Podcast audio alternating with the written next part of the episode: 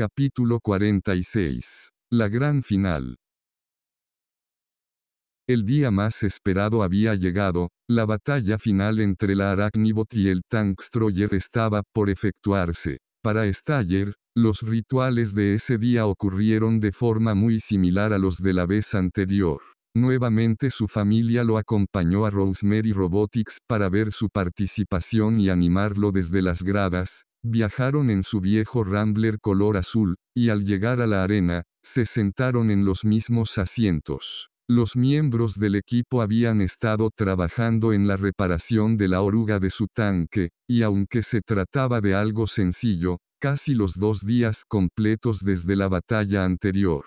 Estuvieron encerrados en su salón de guerra haciendo lo posible por dejarlo en perfectas condiciones para el combate siguiente. Ningún miembro del equipo se quejó o dijo algo por las muchas horas de esfuerzo que pasaron juntos, codo a codo, estaban felices y en la mejor disposición de hacerlo. Staller lo atribuía a la buena amistad que habían forjado y a la emoción que tenía el equipo por haber ganado su primer combate. Además, cada uno de ellos ansiaba vencer a Kara Seig y convertirse en los triunfadores del campeonato de destrucción mecatrónica. Para esta última batalla, al equipo Tankstроyer le había correspondido ingresar primero al cuadrilátero y solo estaban a la espera de la Arachnibot para comenzar el enfrentamiento.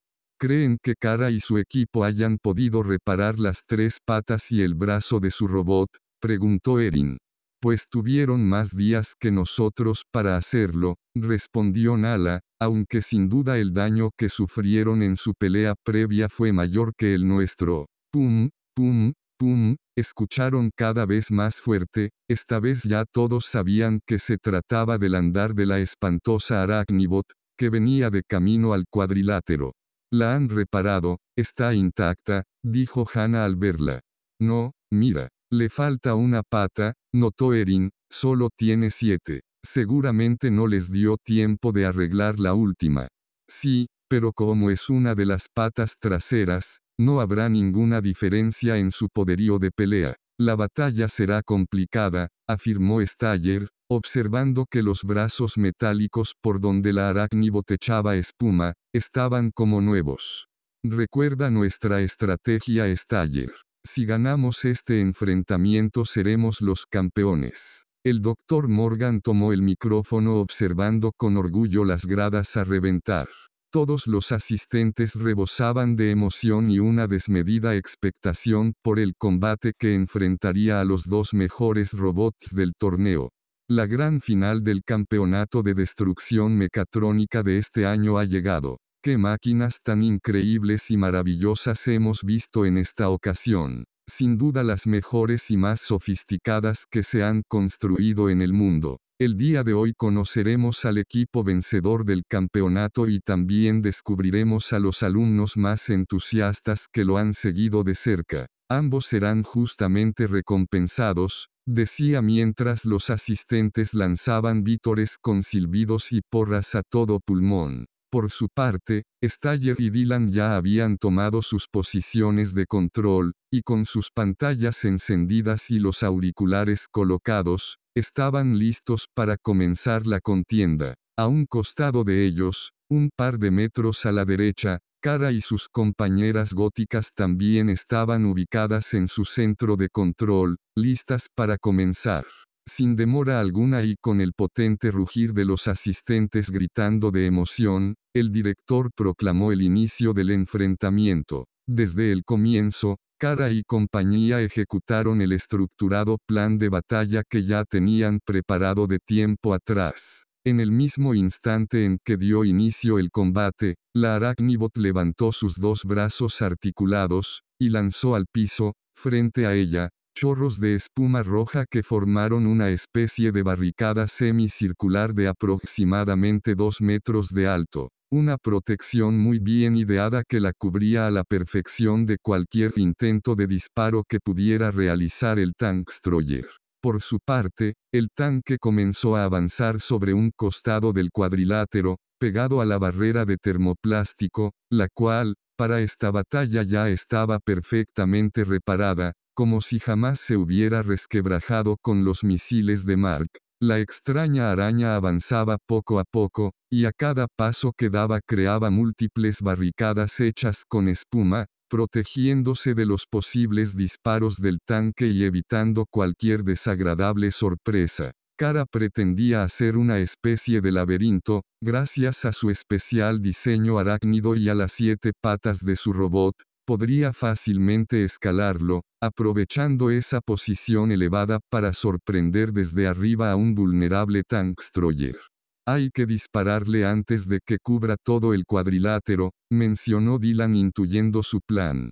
La tengo en la mira, respondió Staller, mientras que a través de una pantalla de su centro de control, se veía una pequeña cruz que apuntaba en dirección al escalofriante arácnido humanoide. Como en ocasiones anteriores, con el consecuente asombro del público, se escuchó un fortísimo estruendo que junto con una nube de humo salió del cañón del tanque. Staller había disparado. Sin embargo la Arachnibot se había movido con rapidez y la munición solo había impactado fuertemente sobre una de las barreras de espuma seca que había construido, y a pesar de la alta potencia armamentística del tanque, su disparo no la había perforado ni dañado de ninguna forma.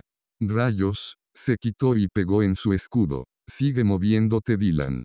¿Y si tratamos de arrollar sus barricadas? Con el peso y la inercia del tanque tal vez podríamos hacerlo. No, es demasiado fuerte, nuestro disparo acaba de impactarla y no le hizo ni cosquillas, respondió Staller, además recuerda que Young trató de hacer algo parecido con su Silv Scale y tampoco lo logró. Como una araña tejiendo su telaraña, el robot de cara ya iba formando desde el centro del cuadrilátero y hacia afuera, a las orillas, una gran área circular de protección de unos 37 metros de diámetro. Su extraño laberinto contaba con varias secciones colocadas de diversas formas por donde ella se desplazaba con facilidad. ¿Qué tal si nos acercamos y le disparamos el pulso electromagnético? volvió a sugerir Dylan, que ya empezaba a desesperarse. Si nos acercamos estaremos en peligro, necesitamos ser pacientes y esperar.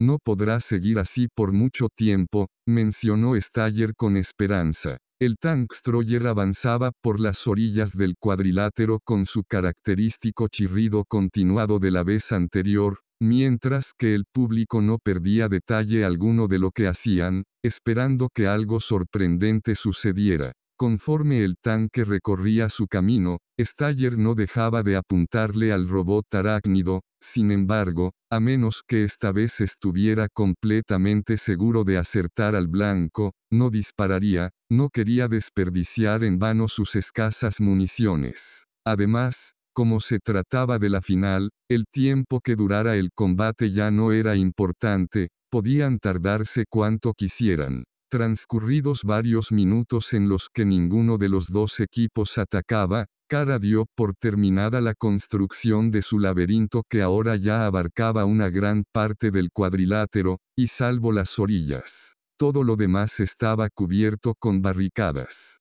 Ese laberinto es una trampa mortal. Tienes razón. Si nos metemos ahí estaremos perdidos, dijo Staller, pensando que había cometido un grave error al permitir que Cara lo construyera sin ni siquiera volverle a disparar, puesto que jugarían con sus reglas, como la presa de una verdadera araña que sería atrapada por su telaraña. El robot de cara se movía tan deprisa por dentro de las diferentes secciones de su laberinto, que por un momento lo perdieron de vista y ahora avanzaban a ciegas en línea recta por la orilla del termoplástico. No la veo. ¿Dónde está? No lo sé, la perdí de vista, respondió mientras volteaban para todos lados tratando de localizarla. Todavía sin ubicarla, con el fuerte retumbar de sus siete patas, escucharon que se acercaba avanzando con rapidez a donde ellos se encontraban. Entretanto, con respiración agitada, Staller apuntaba con nerviosismo en todas direcciones, tratando de evitar una desagradable sorpresa. Para su mala fortuna, la arácnibot apareció abruptamente de la nada bloqueándoles el paso frente a ellos, y con la misma rapidez comenzó a lanzarles su espuma. Staller no tuvo tiempo de alinear el cañón del tanque para dispararle, así que para evitar ser rociados e inmovilizados, Dylan no tuvo más remedio que hacer justo lo que no querían. De golpe, con un violento volantazo, entraron al laberinto por una pequeña abertura del lado izquierdo. Creo que es hora de lanzar nuestro ataque sorpresa, dijo Dylan pensando que se dirigían hacia una trampa. Tienes razón. Vamos a terminar con esto antes de que sea demasiado tarde, respondió Staller, pensando que si la Arachnibot los atacaba por arriba, estarían indefensos. Staller presionó con celeridad diversos botones en su centro de control y al instante el tanque comenzó a lanzar tanto por delante como por detrás de él, una gran cortina de humo que espesamente ascendía por el aire. En un momento, la densa nube gris los cubrió por completo, logrando desaparecer de la vista de cara. Durante varios minutos siguieron avanzando por los infinitos vericuetos del laberinto recién construido, esparciendo el denso humo que no paraba de salir del Tankstroyer, hasta que se toparon con un camino totalmente cerrado en el que solo podían retroceder, por lo que decidieron detenerse y permanecer ahí. Ahora esperamos, dijo Staller, quien con todo y lo imprevisto del combate, tenía muy en claro su plan de ataque. Si bien el público de la arena observó maravillado la rapidez con la que la Arachnibot había construido el confuso laberinto que quizás le concediera la victoria, por ahora el humo desperdigado era demasiado espeso, y ya no les permitía ver nada al interior del cuadrilátero. No fue sino después de varios minutos que al público le resultaron exasperantes, que la visibilidad del campo de batalla fue recobrándose poco a poco. Para el momento en que el humo ya se había disipado en su totalidad, permitiendo ver el interior, descubrieron con sorpresa que el Tankstроyer estaba fatalmente acorralado. La enorme Arachnibot se encontraba en franca posición de ataque, agazapada sobre el borde de una de las altas paredes del laberinto que instantes antes había construido con los brazos humanoides estirados en dirección al tanque, estaba lista para lanzarle un gran chorro de su asombrosa espuma, lo que sin duda acabaría con el robot de Staller. El Tankstроyer está perdido, gritaban algunos espectadores.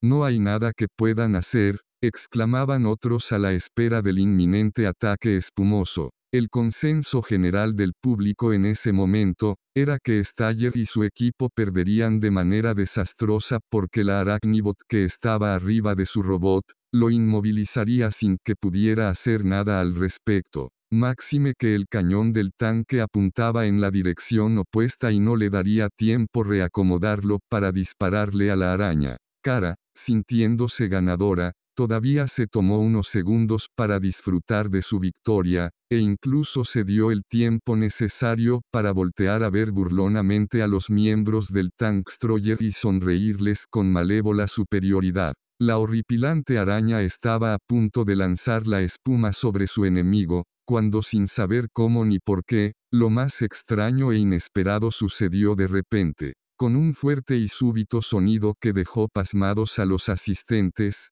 el torso humanoide de la Arachnibot de cara Seig abruptamente explotó, destruyéndose por completo. El daño fue tan grande, que enseguida la Arachnibot sufrió una falla generalizada de todos sus circuitos y las patas remanentes que de alguna forma todavía estaban unidas entre sí, temblaban y se movían sin ningún control.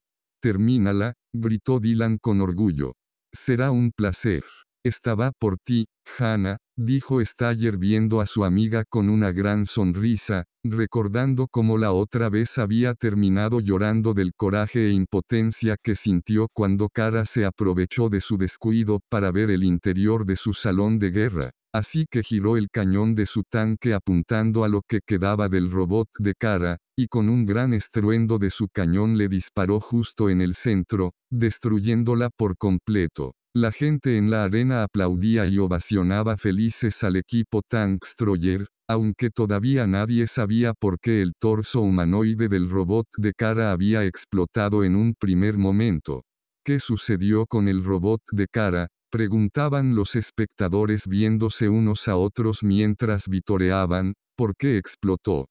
No lo sé, solo vi la explosión y el torso destruido, respondían otros, que tampoco lo entendían. No fue sino hasta que, la repetición proyectada en las paredes del termoplástico les permitió saber qué había ocurrido. Al mismo tiempo que el Tankstroyer había desplegado su espesa cortina de humo, también habían lanzado de forma imperceptible por la parte trasera del tanque, un pequeño dron que llevaba una potente carga explosiva. Con anticipación lo planearon de esa manera, para que nadie se percatara de ello, en especial Cara o algún miembro de su equipo, ya que de lo contrario podrían haber tomado alguna medida para contrarrestar dicho ataque. Esa era la gran sorpresa que habían preparado y que nadie esperaba. Una vez que el dron estaba en el aire, solo tenían que esperar el momento oportuno para activar la carga explosiva e impactar directamente el artefacto volador sobre el robot de cara, lo que hicieron de forma magistral en el momento preciso.